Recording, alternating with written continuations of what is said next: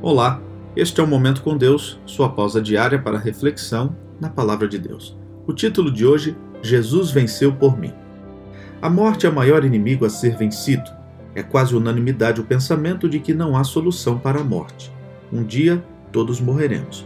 Mas será que é possível vencer a morte? O medo de morrer é natural do ser humano. Os jovens não pensam muito na morte, mas à medida que a idade vai chegando, é natural pensar na morte com mais frequência. Por outro lado, por mais que se tenha vivido, nunca é suficiente para realizar tudo o que desejamos. Já ouviu falar de Jesus como o Deus do impossível? Pois é, ele venceu a morte e a sepultura. E louvado seja o Senhor, porque Jesus prometeu vida para todo aquele que nele crê. Ele afirmou: Eu sou a ressurreição e a vida. Quem crê em mim, ainda que morra, viverá. E todo o que vive e crê em mim, nunca morrerá eternamente. Isso está em João capítulo 11, verso 25 e 26. Sendo assim, não há o que temer.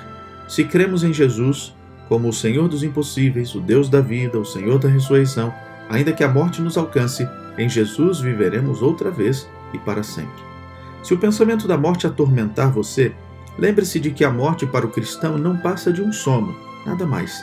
Jesus venceu a morte, porque depois do Calvário, ao terceiro dia, ele ressurgiu, surgiu com a vida que há em si.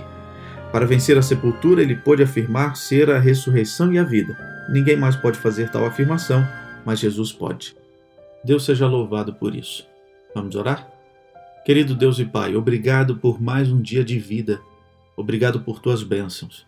Cuide de nós, cuide também dos nossos amigos, da nossa família e nos dê a sua vitória. Oramos em nome de Jesus. Amém.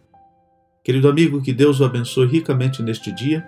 Um grande abraço e até amanhã.